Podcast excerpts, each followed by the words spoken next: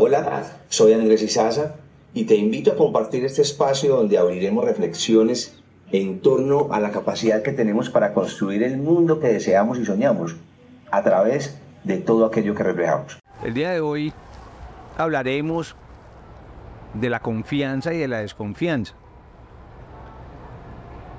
Este fin de semana pasado, una ceremonia de Yahé en el Círculo de Palabra,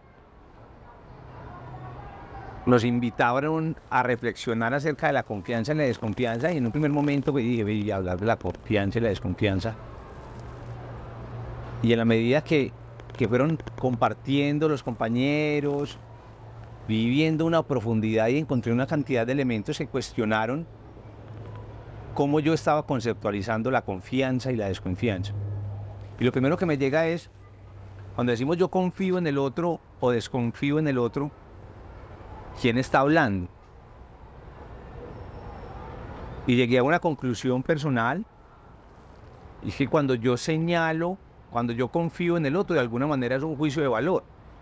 Yo estoy juzgando o estoy afirmando que el otro puede, no puede, que saldrá de esa situación o no saldrá de esa situación, que llegará donde quiere llegar o no.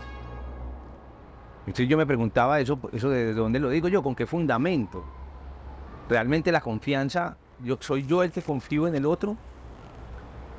Y ahí me llevaba a pensar si la confianza es en un ser superior, en algo supremo, llámese Dios, Buda, Hare Krishna, la tierra o en cualquier cosa que el ser humano crea.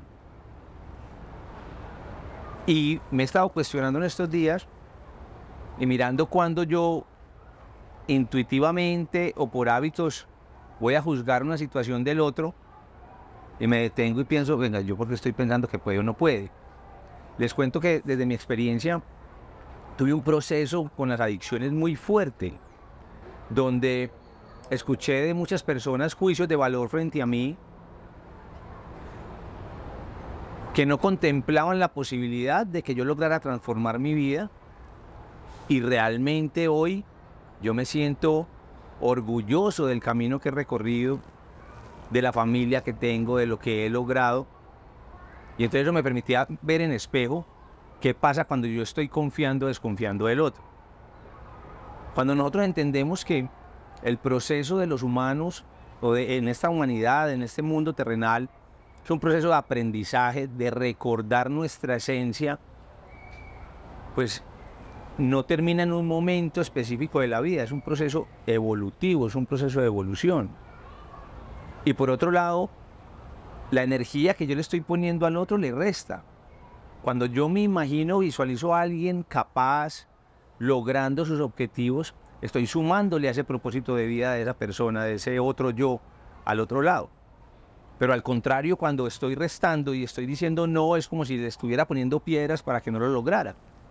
Entonces también sería como negocio pensar siempre positivo del otro, siempre trabajar desde la confianza.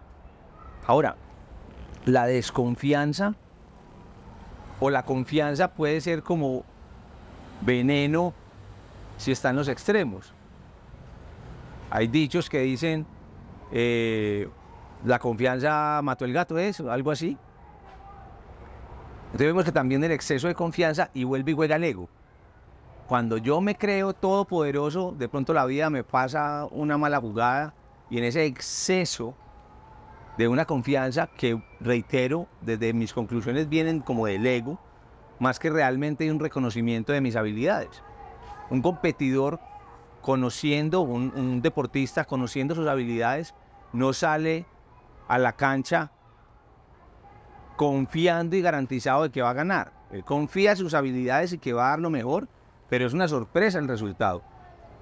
Entonces miremos cómo ese tema de la confianza y la desconfianza, pues valdría la pena darle una mirada desde otro ángulo.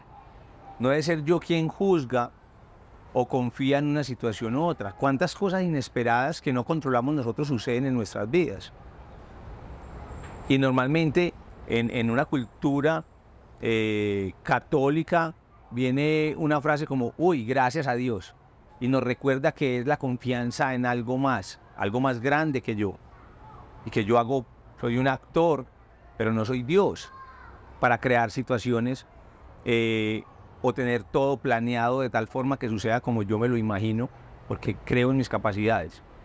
Y está bien creer en las capacidades. Es, pues creo que es un camino del ser humano recordarse capaz, recordarse abundante, recordarse feliz, pero no estar esperando un resultado.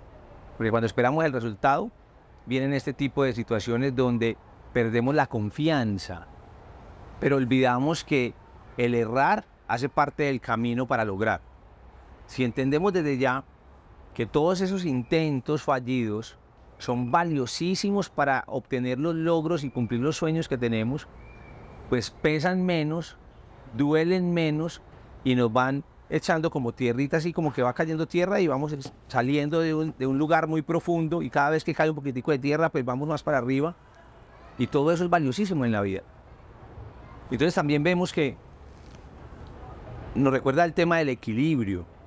Alguna vez escuché que si uno pone una lámpara, el camino del ser humano, como eh, inconscientemente y consciente seguramente, es buscar la luz, es buscar la alegría, es buscar el amor. Pero resulta que si yo pongo en un salón oscuro una lámpara, entre más me acerque a la luz, mayor es la sombra. Se vuelve y nos invita al equilibrio. Tenemos que reconocer la dualidad. Lo que es arriba es abajo, lo que es adentro es afuera. Cada vez que estemos en un extremo, hay desequilibrio. Tenemos que aceptar nuestros errores. Nosotros no podemos querer a una persona solamente por lo bueno.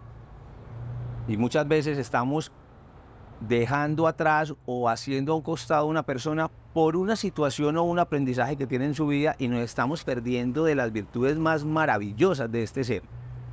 Cuando cambiamos la mirada y vemos al otro con lo bueno y no malo, entre comillas, porque no es ni bueno ni malo, hace parte del proceso de aprendizaje de esa persona, de formación, pues recibimos los regalos del universo en tiempo presente, no desde el juicio, sino de la contemplación y el arte de la vida.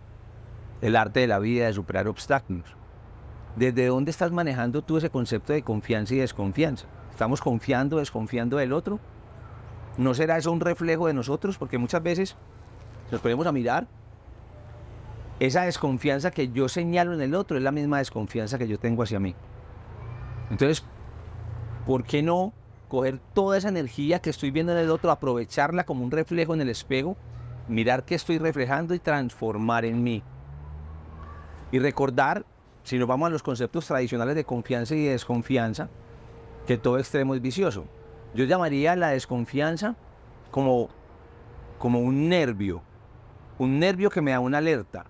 Como cuando el jaguar sale a cazar y siente una alerta, no deja de cazar. La desconfianza nos lleva a la no acción con una persona, con una situación. Yo desconfío en que no puedo lograr el trabajo, entonces no me presento a, la entrevista. En el caso del jaguar, cuando siente ese nervio o esa desconfianza, simplemente está más atento, contemplando todas las situaciones que pueden suceder y luego actúa y va y casa. Es como una alerta que le ayuda a cumplir su propósito. Y si nos excedemos de confianza y escuchó un ruido y no le paró bolas, pues venía el rey de la selva y se comió el jaguar. Entonces, busquemos ese equilibrio y una invitación, lo sentía ahorita así como de reflexionar en qué estamos confiando. Porque muchas veces confiamos en el otro y la confianza parte de nosotros.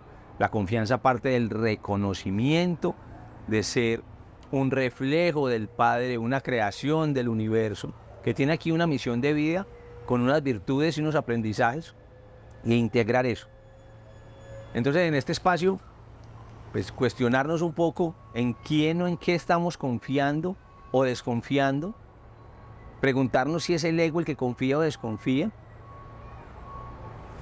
y buscar el equilibrio siempre de las cosas y tomar todo como un como una unidad que nos permite caminar más livianos, eh, que nos permita explorar, que nos permita atrevernos a descubrir todas las virtudes que tenemos y también todos los aprendizajes o cosas que tenemos para transformar, que no están ni mal ni bien, son que debemos aceptar y reconocer en nosotros para poder vivir esta vida en armonía. ¿Cómo vas con la confianza y la desconfianza? que ¿Qué piensas tú de ese concepto y desde dónde la estás mirando?